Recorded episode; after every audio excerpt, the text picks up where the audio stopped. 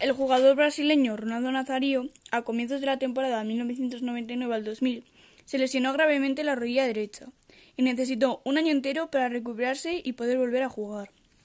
Pero en el primer partido, tras haberse recuperado, el 12 de abril del 2000, que se jugaba la Copa Italiana, sufrió una lesión en el tendón rotuliano de la rodilla derecha.